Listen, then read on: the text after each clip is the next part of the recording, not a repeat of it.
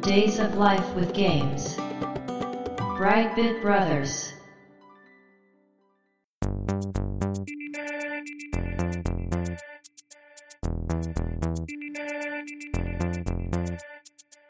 どうも、ワンピー川崎です。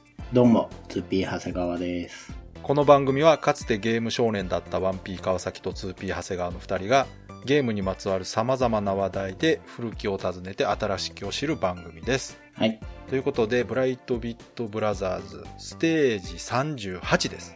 はい。結構来ましたね。そうですね。もうすぐまた切り挽回うん。が近づいてきましたけど。で、今回のテーマはですね、はい。音切り草かまいたちの夜。はい。ということなんですが、あのいつものね、2本立てと違って、うん。まあ、本当はサウンドノベルというね、うんうん。ジャンル名くくりでやろうかなと思ったんですけども、そうですね。ただこのサウンドノベルというジャンル自体がかなりニッチなジャンル で、えータイトル数も本当に数えられるぐらいしか出てない中で、まあ、うん代表作といえばもうこの2タイトルだろうと。そうですねう。んまあ、この2タイトルを話せば、ほぼうんサウンドノベルというものが伝わるんじゃないかと。うん。ということで今回はタイトルをジャンル名ではなくゲームタイトルにしてますけども、ちなみに長谷川さんはどちらのタイトルも遊んだことあるんですか音切り草はうちょっんとやりましたけど、はい、かまいたちはやってないですね。音切り層はスーパーファミコン版をやった、はい、そうです。うん。まあね音切り層もかまいたちもいろんなハードに移植されてますからうん。結構ね遊んだ方多いんじゃないかなと思うんですけどうん。うん。今回紹介するのは一番最初のねスーパーファミコン版の話をメインにしていこうかなと思ってます、はい。まあ、このサウンドノベルっていうジャンルはねうん。登録商標なんでうん。サウンドノベルという名前を使えるのはスパイクチューンソフトだけということですねこれ多分ね、ね。これ知らなかったです。そうですねうん。確かに言われると他のタイトルでは使ってなかったんですかね、うん。うんていうか、そもそも何がどうなったらサウンドノベルなのかも分かってなかったです。そうですねまあ登録商標を取ってるということは細かい定義があるんでしょうけどね、うん。ねまあ、ということで今回は「音切り草とかまいたちの夜」について話していきたいと思います、はい。よろしくお願いしますよろしくお願いします。 Days of Life with Games. Brightbit Brothers. ではねまずうんそれぞれのタイトルの話する前にねうん。サウンドノベルについてはい、はい、はい。調べてみたんで話していきたいと思うんですけども、はい。スパイクチューンソフトうん。というメーカーがね、うん。出した。まあこれもともとチューンソフトですね。そうですよね。音切り層とかまいたち出してた時にはチューンソフトという会社名だったんですが、まあ現在はスパイクチューンソフトになっていると。うん。で、こちらの登録商標としてサウンドノベルという名前が取られてるんであって、これだからうん。正式なジャンルとしては多分違う呼び方するんですかね。どうなんですかね。ねえ。うんこれ、アドベンチャーじゃないのかなと思って。そうですね。うん。そこがね、一番大きなポイントで、うん、うん。このサウンドノベルが出るまでのアドベンチャーと違うところというのが、はい。基本小説なんですね。うーん。サウンドノベルっていうぐらいですかうら。ん。で、これまでのアドベンチャーゲームというのは、うん一。本大筋があったとはいえ、うん。分岐するというか、その間にこう、いろんなプレイヤーの介入があって、うん。それこそまあコマンドを選ばないと先に進めないとか、うんうん。うんそういうものがこれまでのアドベンチャーゲームだったんですが、確かに。サウンドノベルというのは基本読み物なんですね。うん。なので、メッセージウィンドウもアドベンチャーゲームみたいにこう、ウィンドウの中に文字が出てその上に絵が出るとかではなく、うん。うん。画面全体にテキストが表示されるというのがこのサウンドノベルの特徴の一つですね。そうですようね。ん。うん。確かに言われてみると、そういう。そうなんです。だからこれがで、すよね。確かに画面写真見た時のインパクトもすごかったんですよ。うん。ゲーム画面ではなく、画面全体に文字が並んでいるとうん。いうのは、このサウンドノベルが最初ですから。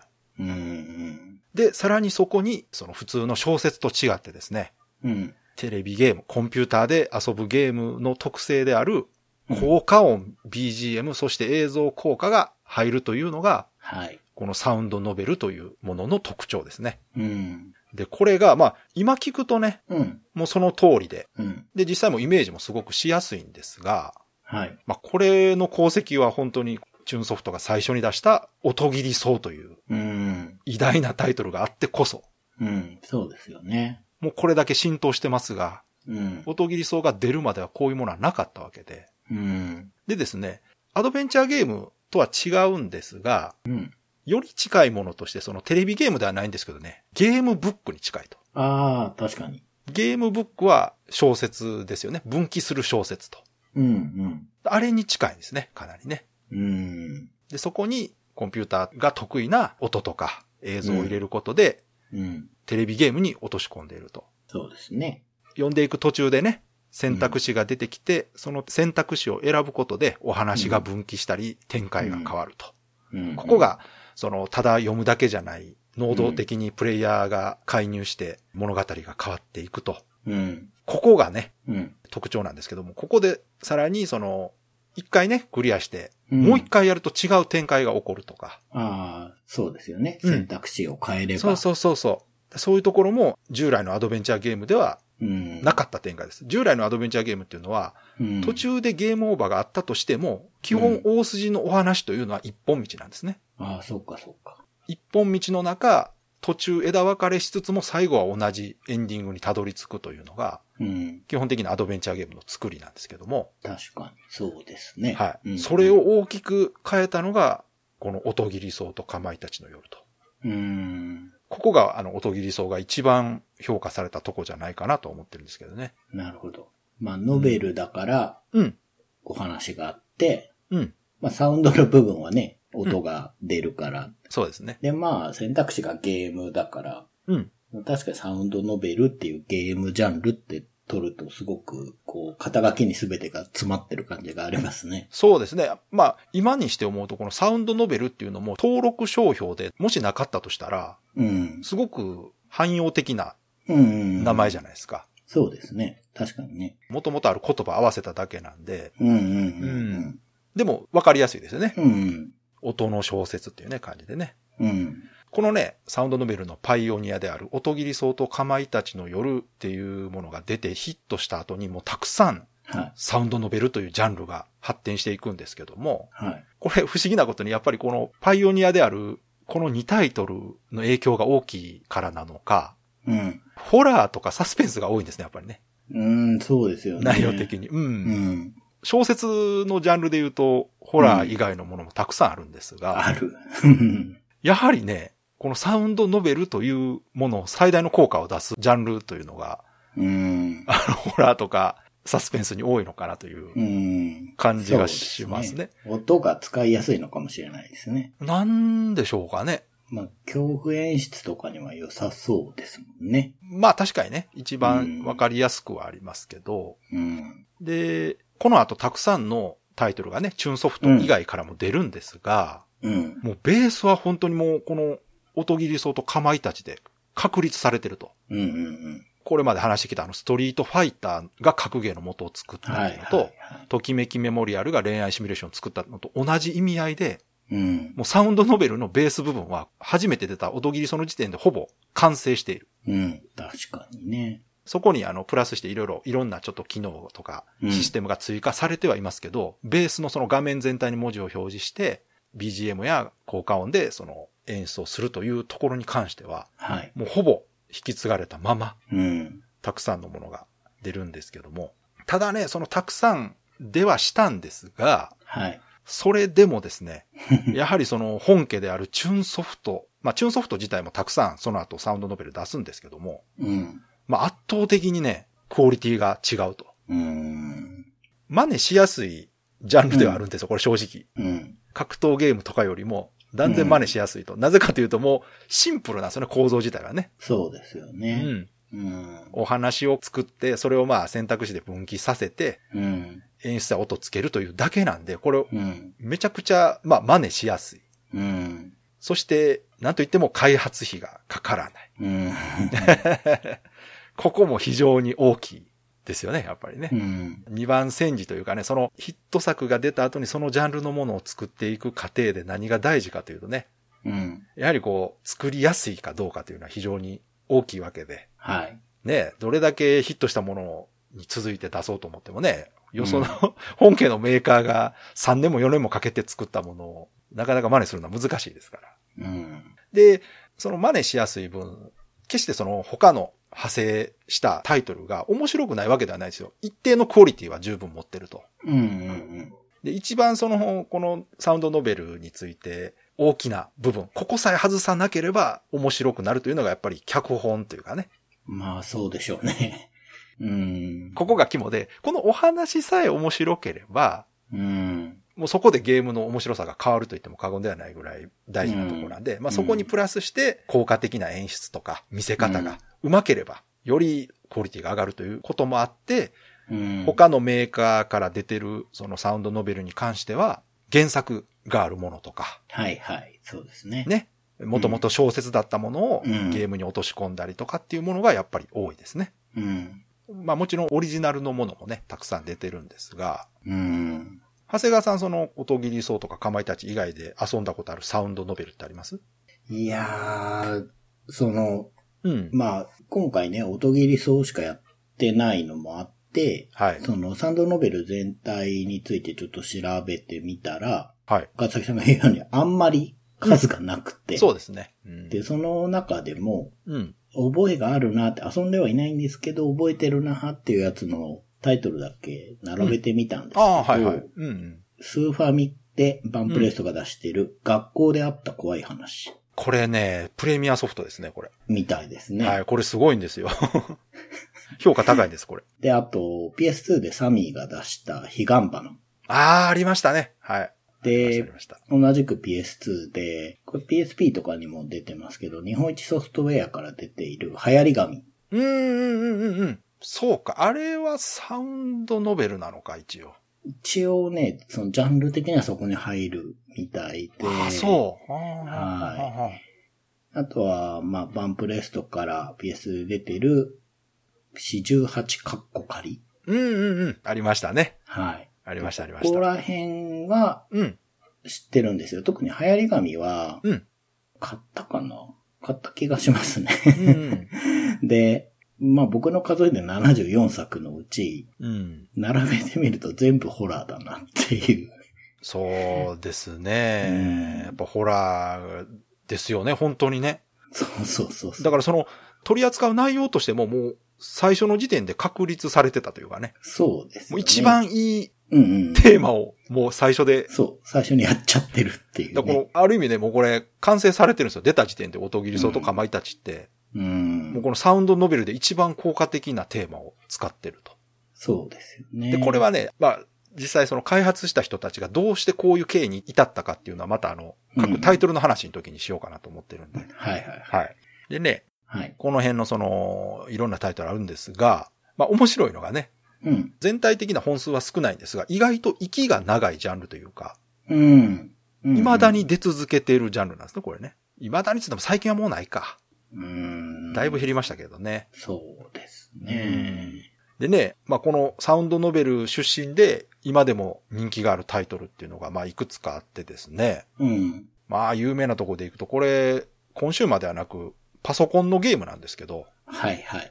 アダルトゲームね、はい。の中で、え雫、傷跡、トトゥーハートっていうね、うん。このリーフ三大タイトル。うん。まあこれも当時すごく話題で人気になって、うん。で、一時そのこのアダルト界隈でこのサウンドノベル系がめちゃくちゃ流行ったまあ、そうなんですね。時期があった。はい。で、うんもう一つあの月姫っていうね。ああ、知ってる。はい、こ。れ、これですよ。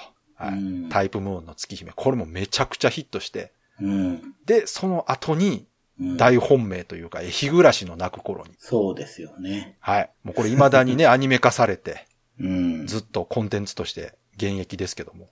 うんだからこ、の辺のね、ビッグタイトル、そのアニメとかで知った方多いと思うんですけど、元がね、こういうゲームだったとうん。いうところもね、面白いところなんですけど。で、なぜまあこれが流行ったかというと、さっき言ったみたいにその作りやすいというか、はい。開発コストがね、うん。他のゲームジャンルよりも、まあそんなかからないと。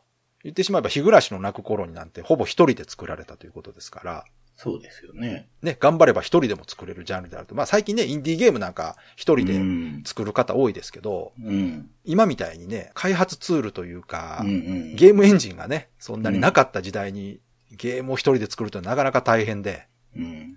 その中でもこのサウンドノベルというジャンルは、個人制作しやすいジャンルだったんじゃないかなと思うんですけど、そうですね。だから、日暮らしなんかも、これ、もともと同人ゲームとして、そうですね。コミケで売ってたわけで、うんうん。。ね、そこから商業になってアニメ化されてみたいなね、うん。うん、タイトルですから、まあ、こういうところにもね、そのサウンドノベルというところから派生した、これだけのビッグタイトルがいろいろあるんだなという。うん。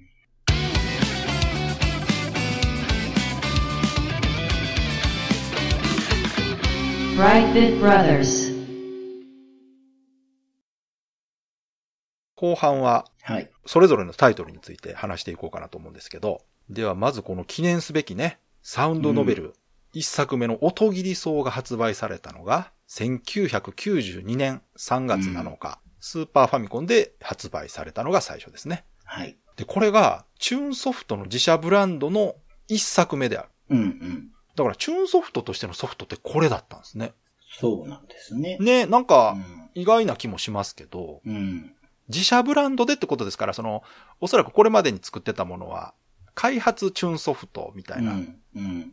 タイトルが多かったんでしょうけど、うん。音切り層に関しては全てチューンソフトで作って、うん。自社ブランドとしてうん。サウンドノベルシリーズっていうシリーズの一作目として作られたと。今にして思えば、最初のメーカー自社ブランドとしてこのサウンドノベルを持ってくるというね。うん。これなかなかその、ゲームジャンルすらオリジナルを一作目に持ってくるって、すごくないですかなんか。結構挑戦的ですよね。ですよね。その、それこそアクションゲームとかね、うん。当時流行ってたその、なんか格闘ゲームなり、うんねなんなり持ってきて、ロールプレイングゲームとかね、持ってきた方がちょっとこう、見てもらえそうな気しますもんね。うん。一番最初のこの、今まで聞いたことのないサウンドノベルっていうゲームを持ってきて、これはね、なかなかすごいチャレンジャーだなと思ったんですが、はい。ただこの開発経緯をね、うん。聞くとですね、なるほどと、ちゃんとやっぱり考えられてると。うん。決してその、たまたま作って偶然で売れたんではないんだなというのが調べてみると分かったんですけど、元々の経緯が、やっぱりね、チューンソフト側では最初、ロールプレイングゲームを作ろうとしてたんですって。らしいですね。はい。ところがまあ、なんか最初にやろうとしたものが、構想が大きかったのかわからないですが、うん夜の問題でロールプレイングゲームが作れなかったと。うん。で、その、社内で話し合った結果ね、うん。この番組でも取り上げましたけど、アドベンチャーゲームね、テキストアドベンチャーゲームみたいなものをうん。作った方が容量的にも大丈夫なんじゃないかとうん。いうことで、じゃあテキストアドベンチャーをベースにした上で、えースーパーファミコンの音源の性能を活かして、うん。サウンドノベルというものを作ってみようかとうん。いう話になったと。うん。うん。で、さらにね、このサウンドノベルという方向性になった理由の一つが、うん。当時そのチューンソフト内部でうん。違うタイトルを作ってて、うん。そのせいでですね、プログラマーとかグラフィッカーとか、スタッフが足りなかったと。うん。なるほど。おそらくその会社で収益を上げるために違うタイトルを作りつつも、チューンソフトのオリジナルを出そうぜと。うん。うん自社ブランド作ろうぜっていうことをしてたんでしょうけど、そっちに人を避けなかったというね。うん。だからスタッフが少なくてもうんできるものをということで、じゃあ、ロープレじゃなくアドベンチャーゲームにしようかなという話になったんですが、うん。ポートピアとかね、うん。ああいうアドベンチャーゲームにしてしまうと、うん。コマンド選択式のアドベンチャーゲームは、詰まると先に進めなかったりして、はい。遊んでて気持ちよくないと。うん。なので、どんなことがあっても、最後まで、エンディングまでいけるゲームを作ろうと。うん。当時そのスーパーファミコンが出た頃って、うん。ゲームが複雑化し始めた頃なんですね、これ。うん。うん。はい。なんせあのーボタンがね、A, B, X, Y, 確かにね。 L, R って一気にうん。増えて、で、操作も難しいものが増えてきた中で、うん。操作方法も簡単で、うんボタンを押すだけで進めるようにして、必ず最後までたどり着けるような、今までゲーム遊んだこともない人も遊べるようなものを作ろうというはいはコンセプトで、サウンドノベルというものになったみたいです。い。うん。うん。で、この辺がね、素晴らしいなと思うのが、普通そのスーパーファミコンっていう、当時ハイスペックなハードを前にして、うん。メーカーのそのオリジナルタイトルを一発目を作るぜってなったら、うん。なんかこう、もりもりのこう、 なんか、ね、うん。遊び応えのあるゲーム作ってやろうぜってなりそうな気がするんですけど、そうですよね。そうではなく逆に、この難しくなってきてるから遊びやすいものを作ろうというね、うん。ここがその、なんて言うんでしょうね、遊ぶ側のすごく視点になってるというか、うん。なんか、うん。あれらしいですよね。うん。チューンソフトは、まあ、ドラクエの開発やってそうですねるじゃないですか。そはいはいれで、あの、ドラクエって、まあ、僕らからするとかなり遊びやすいと思うんですけど、うん。あれでもなんかやっぱ難しいっていう声があったらしくなて。るほどね。確かにやること多いですからね、ドラクエもね。うん。でももっと簡単にした方が、うんいろんな人がやれるんだなっていう考えがあったっていうのを見ましたけどね。そうです。ね。うんもうその通りで。はい。だから当時作ってたっていうのがそのドラクエなんですけど、うん。ドラクエのあの天空の花嫁を作ってたらしくて、はい。はい。そっち側に人が裂かれてて、うん。その中で音ギリスを作ってたらしいんですよ ね。でも、あれですよね。そうのんスーファミが、要はサンプリングとかで音が良くなったぞって思えるのって、やっぱりファミコン時代から開発してるからですよね。そうですね。もちろん、うんそうだと思います。うで、んその、そこに目をつけるというのもね、やっぱりそのそうそうハードのことをもう分かってるし、そうそう。うんやっぱ、り、その、すごくこう広い視野で、うんうんうん。ちゃんとその当時のゲーム業界の全体の状況とか、うんプレイヤーが感じてるものも考えた上でうん検討して、しかもそれが結果ね、新しいものになってるというところが、うんうん。本当にセンスというかね、うん。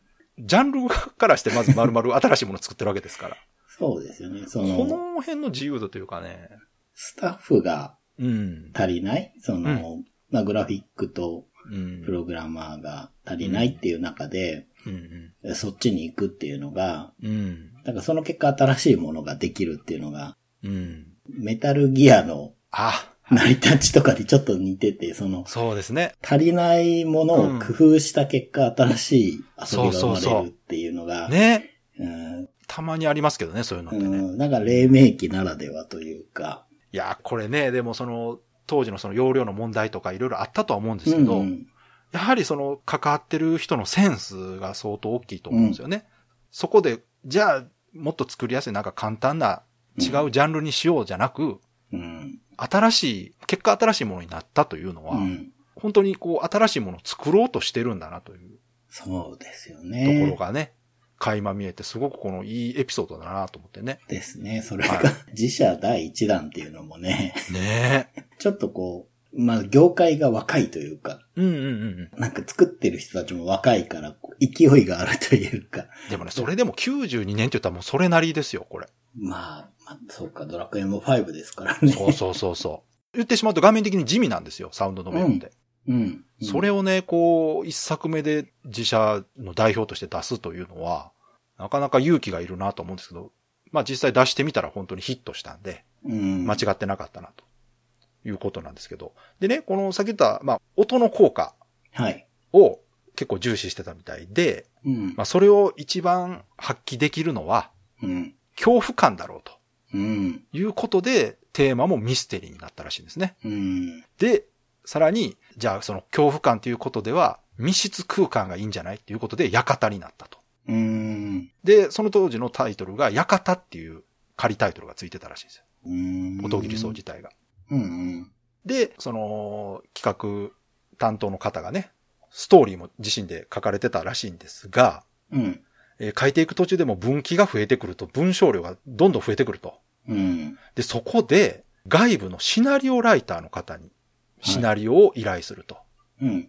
で、この方が、まあ、このサウンドノベル界隈では有名な長坂修慶さんという方なんですけど、うん。まあ、当時脚本家とか小説とかも書かれてる方で、うん。テレビ作品でかかったやつでいくとですね、人造人間機械だ、そうですね。アクバイザー3とか、解決ズバットとか、ア クはい。はいはい。もう言ったら、私たちが子供の頃の特撮ものとかを書いてた、もうベテランのうんライターの方で、この方、まあ、ゲーム業界の方ではないわけですよ。うん。で、その方に依頼して、シナリオを協力してもらったと。うん。ゲーム業界じゃない方ですから、そうじゃない視点で見ることで、その、さらにこのサウンドノベルっていうものが良くなっていくんですけども、うん。サウンドノベルがゲームブックに近いって言ったじゃないですか。はい。で、この長坂さんは、そのゲームブック的な遊び方っていうのが、うん。まあ単純に選択肢選ぶとページが違うところに飛びはするけども、うん。結局ストーリーが一本であると。うん。だからそこがちょっと面白くないなと思ったらしいんです。うん。うん。だからここを何とかすればもっと面白くなるんじゃないかとうん。いうふうに考えられてたらしいんですよね。うん。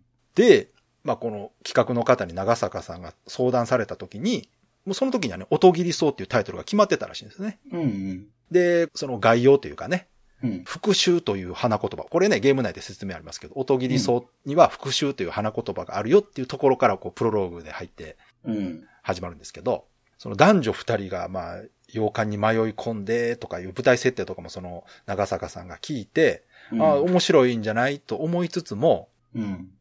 企画の方から出された案が、うん。ワンプレイが10日ぐらいかかるゲームにしたいといううん。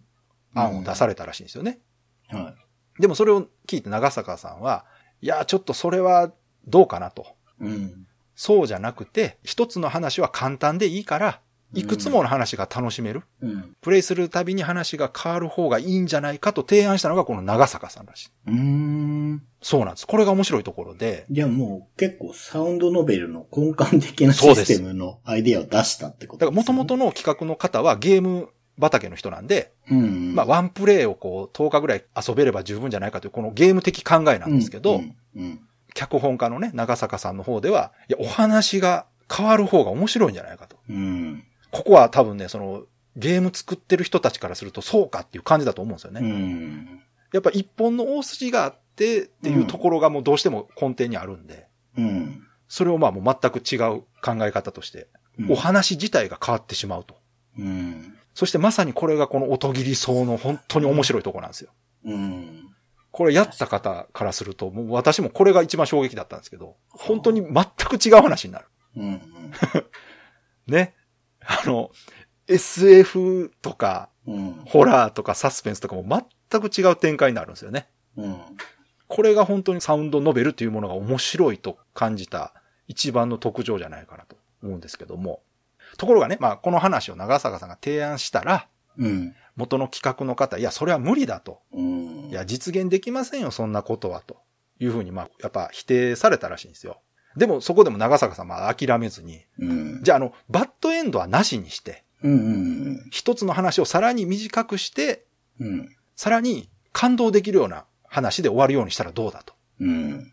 で、さらにその次遊んだ時にはまた違う話が展開されるようにしたらどうみたいな話をして、チューンソフト側も納得して、うん。今の形になったらしいです。なるほどね。だからね、この長坂さんっていう方めちゃくちゃ重要なんです。うん。キーマンなんですよ、この方。その、何度もやってね、結局、10日かかれば、うん最初言ってた10日のゲームっていそうなうんで目す標は達成できますからね。。そうなんですす。だから、もともとは一本の話を分岐させて、うん。まあその分岐を増やすことで時間かけて遊べるようにしようという発想だったところを、うん。そうじゃない考え方があるというのを示したのがこの方で、うん。でね、この時にあの、チューンソフトの社長、中村浩二さんじゃないですか。うん。中村さんも、この音切り層の開発に当然関わってらして、うん。で、中村さんはね、その長坂さんに、もうあの、音切り層っていうタイトルはこれ、使わなくてもいいからって言われたらしいんですよ。うん。うん、もう中身も変えてもらってもいいよと。うん。長坂さんがもういいようにしてくれたらいいというふうに言ったらしいんですが、なかなか豪快ですね。いや、だからまあそれぐらい信頼してたんでしょそうね。うですね。うんん。で、その方が多分いいものができると判断したんでしょう。ああ専門家に任せた方がね。ところがこの長坂さんは、うん。いやいやと。もうこれは元のやつはもう使って、うん使ってみせると。あ、そういう感じ。そあう。あ。いや、これなんとかこれを使ってやってみますと。うーん。いうことで、元々のその、音切りそうっていうタイトルや、元の企画の方が書いた原作を使った上で、うん。それをうまくアレンジして、うん。その原作ではね、ただ単に背景のオブジェクトとして書かれてた鎧とか、うん。水槽とかっていうものをううまく活かして、水槽ね。そうはいこれね、遊んだ方ならわかると思うんですけど、鎧とか水槽って結構重要なんですよ。うん。で、原作で用意されてた小道具とかすべてを使用して、うん。で、これをどうすればこう面白くなるか、どう話が分岐するかっていうことを考えて、結局、タイトルも、その原作の部分も活かしたままで、うーん。分岐としてもギャグ、パロディとか、まあ、ちょっとあの、エッチなシナリオとかもうん。入れるっていうことも考えられて作られたと。へえ。だからこの辺がね、やっぱりその、脚本家という能力の一つなんじゃないかなと思って。そうですね。そうだし、なんかこう、テレビマンっていう感じもちょっとしますね。そのなんか、、元々のね、与えられたテーマからうんうんうん、こう、発想して、膨らましていくという能力がやっぱり高い方なんでしょうね。うーん、なんていうかこう、まあ、昭和感というか、その、うんやってやるぞと。まあね、もちろんその、やってやるぞという上でできてしまうというところがね、うんその人のそのスキルだと思うんですけども、うまん。あだからこれを言うと、その、最初に長坂さんに依頼したというところがね、そうですね。もう違ったら、だいぶ、違う世界になっちゃいましたそね。う、もしかしたら、全然サウンドノベルっていうものが違うものになってた可能性もあるなと思って、うん。ここってすごくその重要なターニングポイントだったんじゃないかなと、うん。調べててね、思いましたけどね。う。うんん。確かに。で、出来上がったのが、まあ、音切りそうなんですけども、その、まあ、ここで、ほとんどサウンドノベルのメインシステムの部分はできてるということで、うん。えー文字が流れてって、まあ、それを読むことでストーリーが進んでいって、ところどころで分岐点が出てきて、選択肢を選ぶと、まあ、お話が変化していくというのがゲームのメインの遊び方なんですけども、うんこれまあ、音切りその簡単なお話としては、カップルでね、うん。男の主人公が自分で、うん。で、彼女と一緒に山の中をドライブしてると、うん。道の脇に音切り草が咲いていると。うん。で、あれは何かなって言うと、音切り草だよと。うん。で、音切り草の花言葉はみたいな話で始まって、うん。えーで、その話してると、道に迷ってしまうと。うん。で、道に迷ってるところに対向車が現れてブレーキをかけて避けようとすると、事故って車が壊れてしまって、うん。雨が降る中、車を降りて歩いていくと、うん。音切り草に囲まれた一軒の洋館が佇んでいた。うん。で、雨宿りのために二人はその洋館へ入っていくというね。うん。この、なんて言うんでしょうね、この、どべたというか、う ん。非常にわかりやすいオープニング。で、ここから、この館に入ってからいろんな話が展開していくとうん。いう感じなんですけども、これもう内容を話してしまうと、あの、いろいろネタバレがあったりするんで、ぜひね、今でも、今、今とかで遊べんのかなこれ。プレステとか、うん。そうか、プレステやもんな。一番新しいハードで多分プレイステーションですよね、これね。なんかね、それこそいろんなものに、そういやえ、えアーカイブとかないですね。うーん、そうなのかなまあ、今度あのどうね、なんだファミコン探偵クラブリメイクされますけどね、あんな感じでね、なんか出てても良さそうなもんですけど、それこそねスマホ版とか出てもね、全然おかしくない よ。全然できますからね。できす。ますよね、読めますもんねう。ん、ううんん、で、基本的なね、ゲームシステムはこの音切り層というところでほとんどもう完成されてるんですが、うん。この後にね、2年後か、うん。 1994年の11月25日にうん。かまいたちの夜、はい。サウンドノベルシリーズ第2弾が、これもスーパーファミコンで発売されますと。どっちかっていうと、こっちの方がうん、知名度があるんじとゃな思いでいすか、ね。ます。ね。なんかこっちの方が続編が出てる。出てます気がで、これなぜかというと、こちらはですね、はいサスペンスなんですね。はいはい。音切り層の方はどちらかというとホラーです。ああ、そうか、そう。そうあので、すか謎解き要素がないんです。はで、かまいたちの夜っていうのは舞台が現代で、い。うん。もう日本人の大好きなサスペンスですね。うん。いわゆる近代一少年とかもう名探偵コナンです。うん。もうこれ日本人大好きなんで、 火曜サスペンスとかと一緒でねそ。うか。これがよりね、その音切り層より一般の人が入りやすいテーマを持ってきたっていうのもすごくうまいなと思って。そうか確かにね。で、またこのタイトルもね、そう秀逸なんですよ。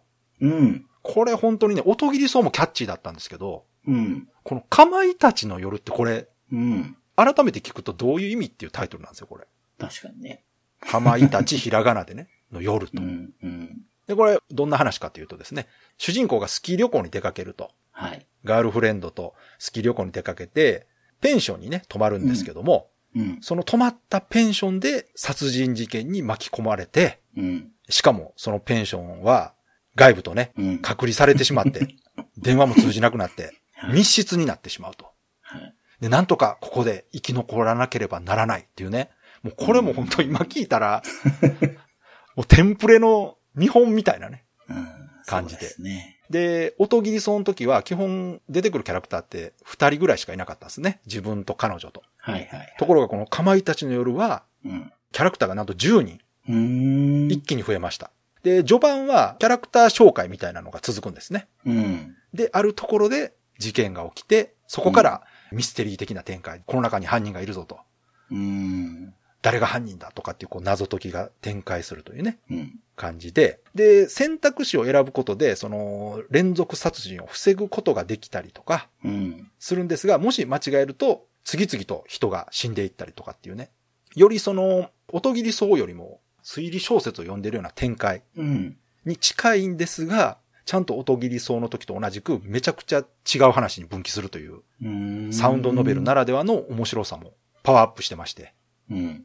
で、これが本編をね、一回クリアした後の2周目になると分岐する数がわっと増えるんです。うだん。から元々はそのやっぱり大筋の密室、推理物を楽しんでもらった後に、うん。一つのお話をまず前提として覚えてもらった後で、いろいろ分岐する方が楽しいじゃないですか。うんうんうんうん。まあだからそのためにねそうですね。そうそう、一周目はだからそういうチュートリアルじゃないですけど、そういう感じになってるんだろうなと思うんですよね。うん。で、これまあネタバレしない程度にそのどういう風に分岐するかっていうのをまあ言っていきますとですね。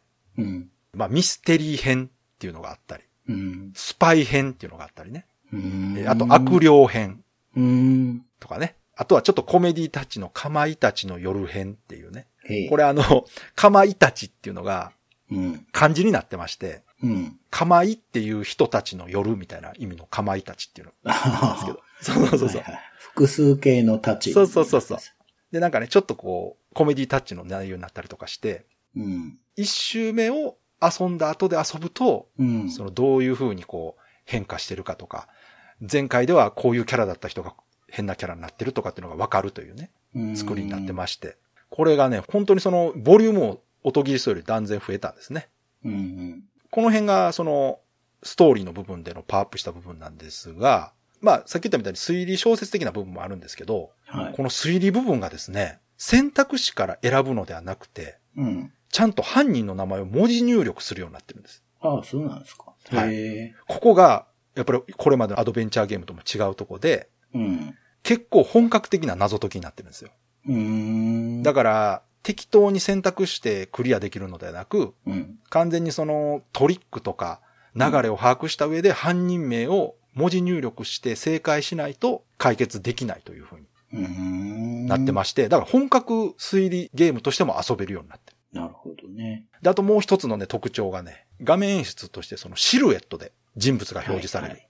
うん、うん、うん。これもね、あの、ネットとかで画像を見たことある人たくさんいると思うんですけど、あの、青い影で。そうそう、青い人がいっぱい立ってるでしう。ょ。あれは、このかまいたちの夜が最初です。う。うん。で、このアイデアを考えたのは、うん。今回かまいたちの夜脚本担当したのは、アビコ竹丸さんっていう方なんです、はいはいこの方のアイデアらしいです。ああ、そうなんですね。はい見た目も。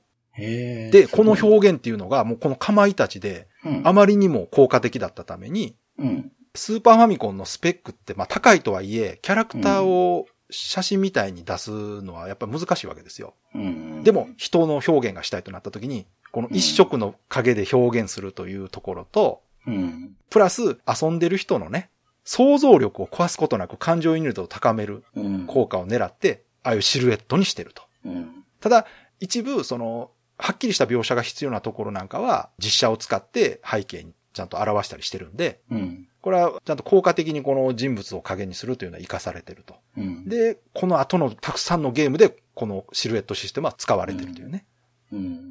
で、さらにアニメーションでところどころ動くとこがあったりしてね。うん。あの猫が走り出したりとか、へえ。血が流れるアニメーションがちょっと入ったりとかね。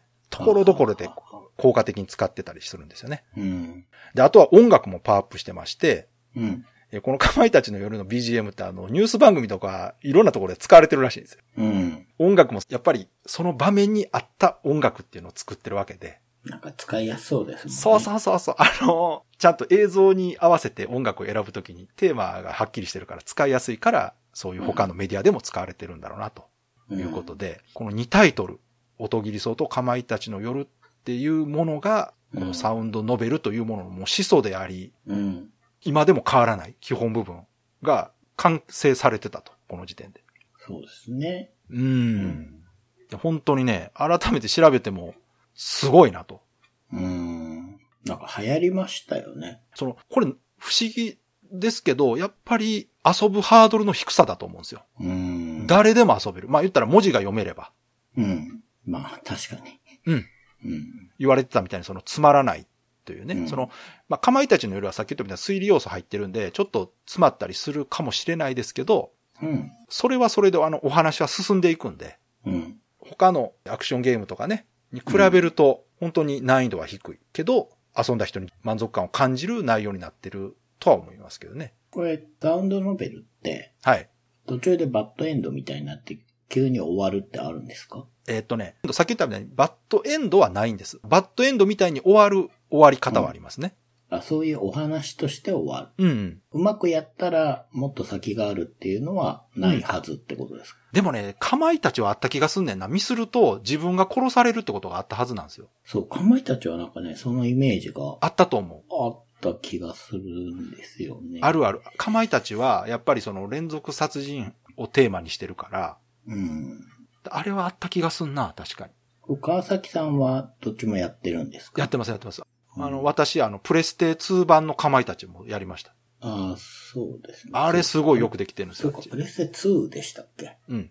あれもね、すごいよくなってて、ハードスペック上がったけど、ちゃんと青いシルエットで、うん。ただ、ポリゴンモデルになってるから動くんですね。青いシルエットが。なるほど。あれすごい良かったですよ、当時う。ん。あの、話題になってましたよ。あ、ポリゴンになっても青いシルエットや、言うて。うん。だからね、これは遊んだことない方は、一度遊んでいただけたらね、うん。本とか読まれる方とかでもすごい楽しめるゲームだと思いますんで、うん。機会があればちょっと遊んでいただきたいなと。 Days of Life with Games. Brightbit Brothers.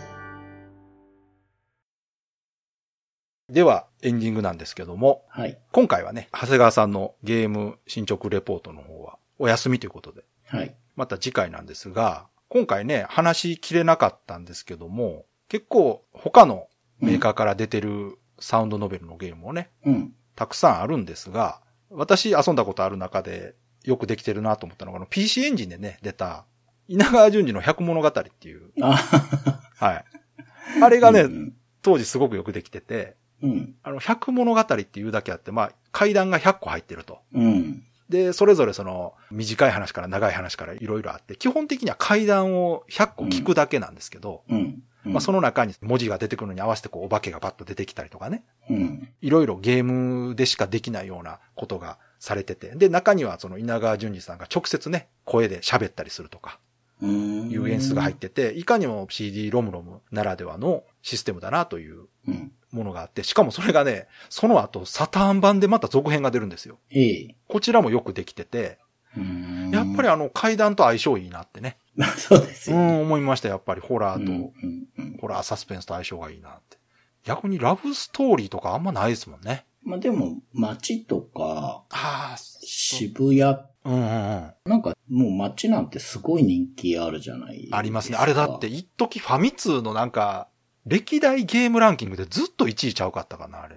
ああ、いや、確かにあの、僕の友達うん。もすごい、以前話したあの、 同じ人はい、同じ人です けど、いや、すごい面白いって言ってましたよ。へーすごい好きだって。長谷川さんやったことないんですかあれ、サターンでしたよね。確か最初、ね。そうそうそう、最初サターンでう。ね。うんん。まあでもサターン持ってたな。でもやってないですね。その、僕ね、音切りそはやったって言ったじゃないですか。はい、はい。めちゃくちゃ怖かったんですよ。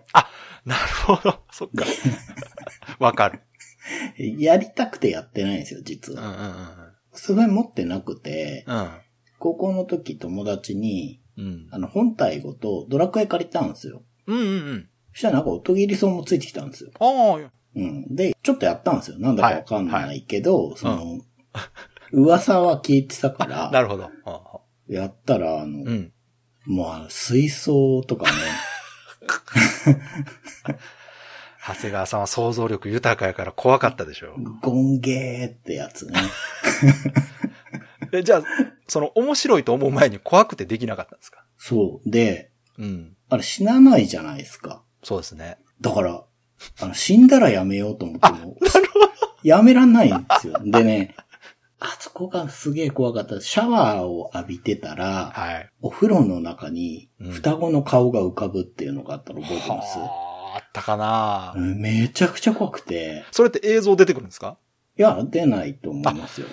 じゃあその文字と音だけでってことそう。で、その後ね、シャワー室から逃げようとしたら開かなくて、その時に、開かない音、ドアが開かない、うんうんガチャガチャしたような音とかはあって、はいい、うん。うんうんうん。やーもうダメだわ、これ怖すぎると思っえー、て。すごい。映像なくて音と文章だけでいや、めっちゃ怖かったあーですね。うん。これでも伝わりますかねこれ、でも本当にそうなんですよね。怖いんですよね、音切りそうって。怖かったですうんうね。んうんうん。うん。ねえ、言ったらビジュアルとしてそのスーパーファミコンとはいえ、そんなにね、うん。リッチな画面が出るわけじゃないですから。うん。ただ、本当にその、怖くて遊べないっていう人聞いたことありますよ、私。うん他にも。だから、かまいたちもやらなかったですし、だ かまいたちはね、サスペンス寄りやから、そんな怖くないですよ。そうん。う。いや、でもあの、うん。覚えてんのが、うん。今夜12時、誰かが死ぬってやつね。はい。 はい。あれが怖い。いや、あれが怖いっていうか、ああ、だからまた怖いやつかなあってい、うそっかそっか。うん。印象が確かあって、でそもう、そうそう大そ人になってから実況で見たら、あの、う。うん。大阪のおっさんと か、見ました、社長のやつ。そうそうそう そう。面白かったでしょ。うそうですね。ん。かまいたちね、面白いですよ。かなりお話が変わるなと思って。そうそうそうそう。うん。かまいたちね、プレステ2であの出てるから遊んでみてください。面白いですよ、本なんか怖すぎて、もう、5ゲーぐらいしか覚えてないんですけどね。 うんそう。そういうのがあって、なんか、当。うんうんうん。サウンドノベルにあんまりいい印象 がなかったんですけど、はいはいはいまあ大人になってから結構ホラーも好きになったうんんうで、んうんうんうん。まあ今ならね、そうですね。ちょっと改めて遊んでみてください。ね、本当ならね、これ聞いてる人絶対思ってると思うんですけど、うん、街とか渋谷の話はせんのかいって絶対思ってるはずなんですよ。そうですよね、はい。もう、なんて言うんだろう、もう本当にすごく支持されてるゲームですよね。いや、もうめちゃくちゃ人気ありますね。うん、なんていうか、なんかたくさん売れてるからみんな知ってるとか、そういうのとは違ちょっとう違う感違う。じで、全然違う。熱狂的な好きな人が多い。いまだにやっぱ名作って言われてるじゃないですか。うん、でこれなぜ今回扱わなかったかっていうと、うん、私も長谷川さんもやったことないから これ言うとまたマジでって私がマザーやってないっていう時に長谷川さんに突っ込まれたぐらいの感じ でね突っ込まれると思うんですけどうーんなんか伸びないんだよな、触手 が。いやでもやったらね多分面白いと思うんでそうですよはいねちょっ。とどっかでやりたいなとはい。じゃあ長谷川さんあのいつもの告知お願いしますはい。ブライトビットブラザーズでは番組に対するご意見、ご感想、あなたのゲームの思い出やゲームにまつわるエピソードなどお便りお待ちしています。えー渋谷やってないとかありえないみたいなね。絶対言われる絶対はい。ホームページ右側のメールフォームや番組のツイッターアカウントへの DM などでお送りください。ツイートの場合は、ハッシュタグ BB ブロス。BB がアルファベット、ブロスがカタカナをつけていただけると見つけやすくて助かります。よろしくお願いします。よろしくお願いしますということで今回はステージ38はい。音切り草とかまいたちの夜でした はい。とりあえずレトロゲームということでねうん。サターンのゲームはちょっと取り扱わなかったということで許してもらえたらなですけどまたねいつか遊びたいなと思ってるんですけど、はい、はい。ということで今回も最後まで聞いていただいてありがとうございましたありがとうございました。